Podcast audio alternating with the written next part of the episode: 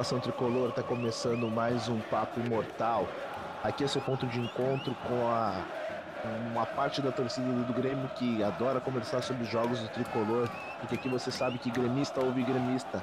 Então não esquece de seguir a gente lá nas redes sociais, no ImortalCast no Twitter. A gente está comentando bastante sobre os jogos do tricolor por lá.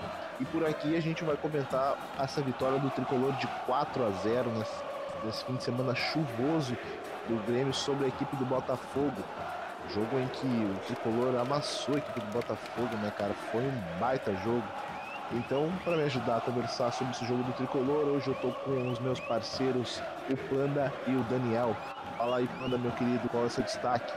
Fala, gurizada. Bom, meu destaque hoje vai, foi vem as, as últimas atuações do Alisson, na verdade, né? Que o Alisson já vem defendendo há tempos a presença dele no time titular, que ele acrescenta demais a esse time do Grêmio contribuindo na armação, contribuindo até no terço final com, com lances, com, com finalizações. Então, meu destaque mesmo é o Alisson e a necessidade dele de aparecer e pintar aí pelo time titular, até pelo fato de que o Ramiro não vem acrescentando muito ofensivamente. Beleza. E hoje, para ajudar a gente a conversar sobre esse jogo do tricolor, a gente está com o Daniel do MW ele que também tem arroba barra 1903 e comenta bastante sobre jogos do tricolor. Salve, salve Daniel, qual é o seu destaque, meu querido? E aí, pesado, boa noite. O meu destaque hoje é o Luan, pela, pelas suas interações e sua movimentação no meio-campo, aproveitando os espaços deixados pela, pela defesa do Botafogo aí e colocando a, a gurizada do ataque para trabalhar hoje, hoje à tarde. Perfeito, gurizada. Panda, mais uma atuação de encher os olhos do Alisson, né, cara? Ele que já foi decisivo pro tricolor no meio de semana na Libertadores, entrou no time e entrou bem mais uma vez, né, cara? É, como eu venho falando mesmo, né? O Alisson ele acrescenta demais esse time do Grêmio ofensivamente. E a presença do Ramiro não vem se justificando mais, né? Por causa que o Grêmio necessita de um ponto que saiba auxiliar o Luan na construção do jogo, né? O Luan tá muito, às vezes, ele aparece muito solitário ou só tem como opção o Everton, né? Então é mais do que necessária a presença do Alisson nesse time titular aí, uh, pelas características dele, né? Desde tempos de Cruzeiro, ele apresenta essa característica de uh, esse aspecto de jogo de partir da ponta por meio, né? Atuando como um, um ponta construtor, um falso ponta, podemos dizer assim, em que ele recebe a bola na ponta, ou em alguns momentos já recebe na região de meio, e aí então parte da construção ofensiva, né? Parte auxiliando meia, no caso o Luan, ou até em alguns momentos uh, vindo na região defensiva uh, pegar a bola para começar a construção. Então ele é um jogador muito muito completo, podemos dizer assim, né? Um jogador muito importante nesse elenco, já é um 12 segundo jogador, mas eu acho que agora ele, ele carimbou o, time, o passaporte dele para o time titular. Ele, ele é um jogador que acrescenta demais ao, ao, ao time mesmo e também o Ramiro não vem se justificando mais por causa que não acrescenta muito ao ofensivamente. Baita partida do Luan, né, Daniel? Ele que é o nosso nosso rei da América aí, mas não vinha de grandes atuações aí, andou até perdendo a condição de batedor oficial uh, no time do Grêmio. Mas é sempre bom lembrar que esse cara é o cara do tricolor, né? Quando a gente mais precisa dele, ele sempre dá conta, né? É, aquele velho ditado, né? Quem aprendeu uma vez a andar de bicicleta não desaprende, né? E a mesma coisa com, com futebol. Quem aprendeu a jogar futebol não, não vai desaprender assim de uma hora para outra. E, uh, e ele foi, hoje ele foi o, posso dizer que ele foi o regente desse, desse time do Grêmio, uh, trabalhando bem a bola na frente da área, fazendo as associações com o Alisson ali. Eu acho que o Alisson, quando ele entra, ele ele ajuda muito, muito o Luano nessa parte no ataque ou na organização das jogadas até. E uh, o gol do Alisson, o terceiro gol do Grêmio, a gente pode ver que, uh, que tem essa troca de posição entre os dois, né? Tanto que o Luan tá na, na extrema direita, o Alisson vem pelo meio e conclui a gol.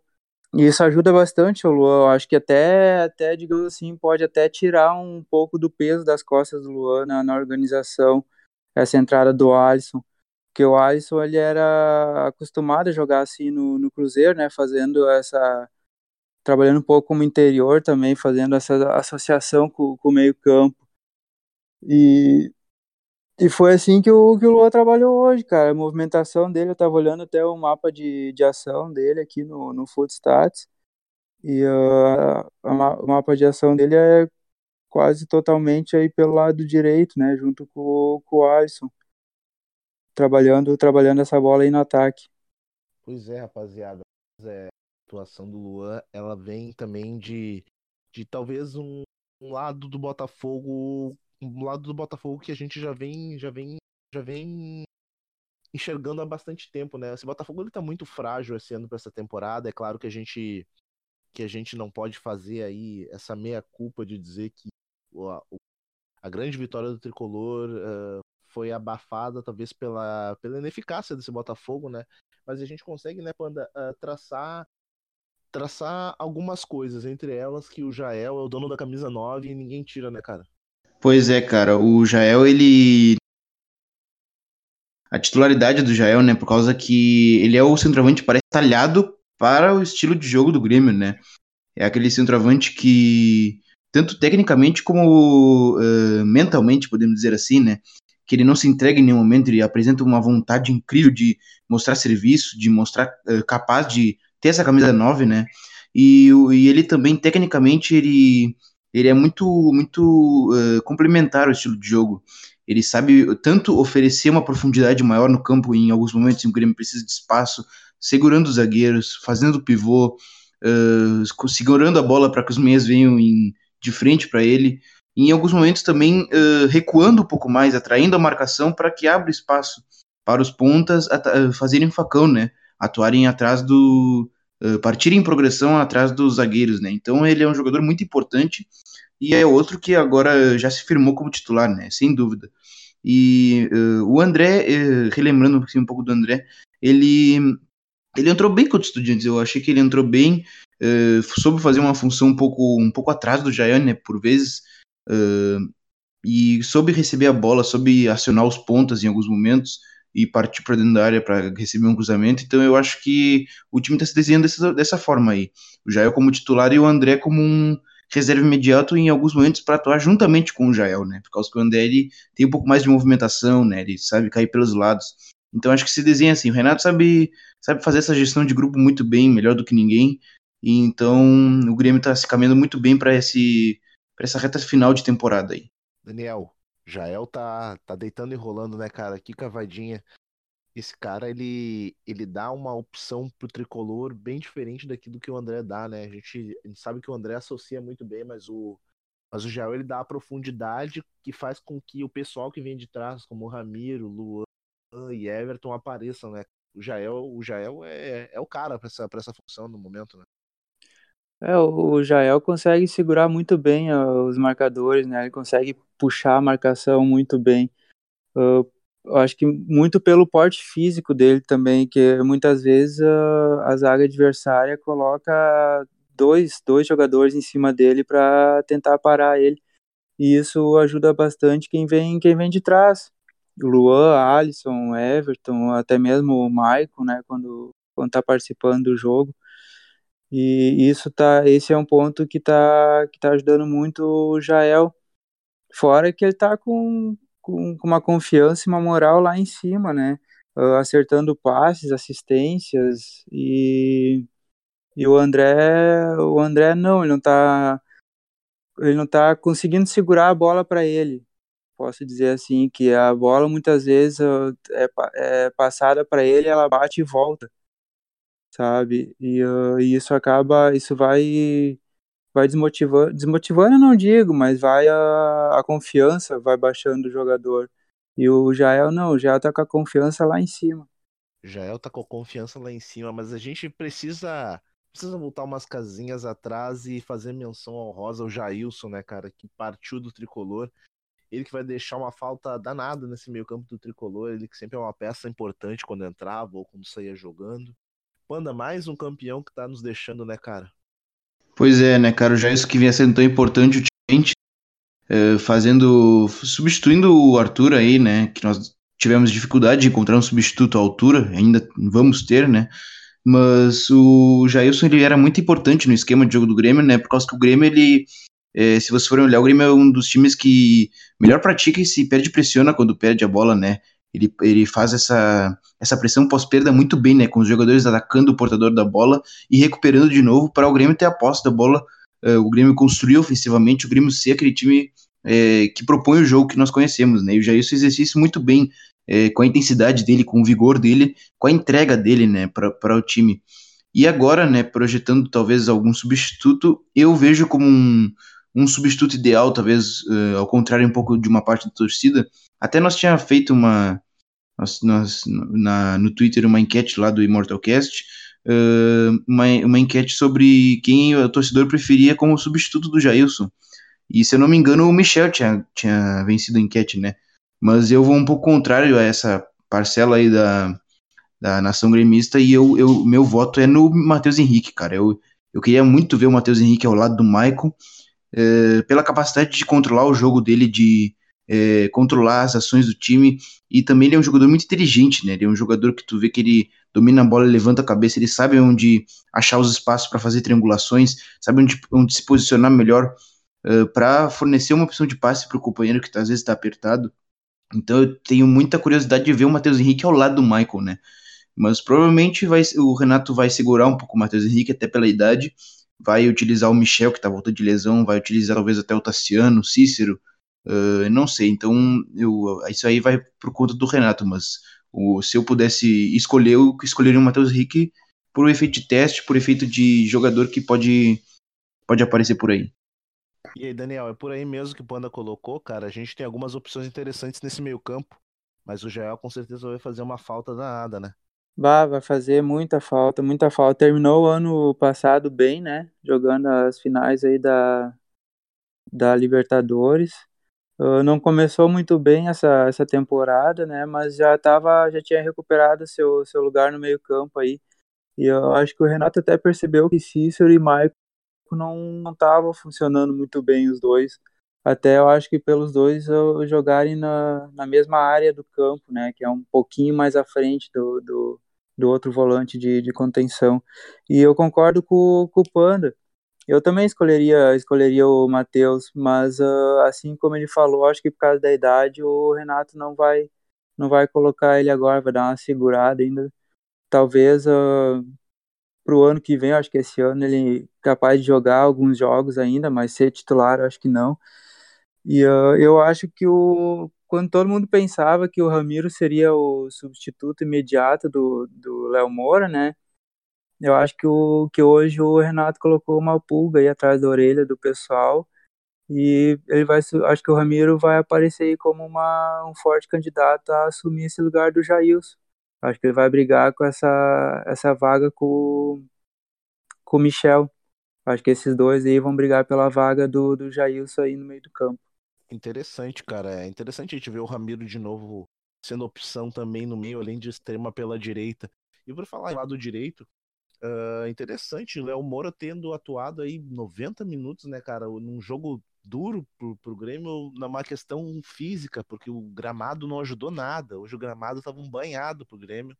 Renato até cornetou na coletiva, cornetou ali a, a, o pessoal da presidência que estava complicado de se praticar futebol em um e não tá chovendo há tantos dias assim em Porto Alegre pra gente a gente pensar num cenário de nossa, vai ser impraticável o futebol.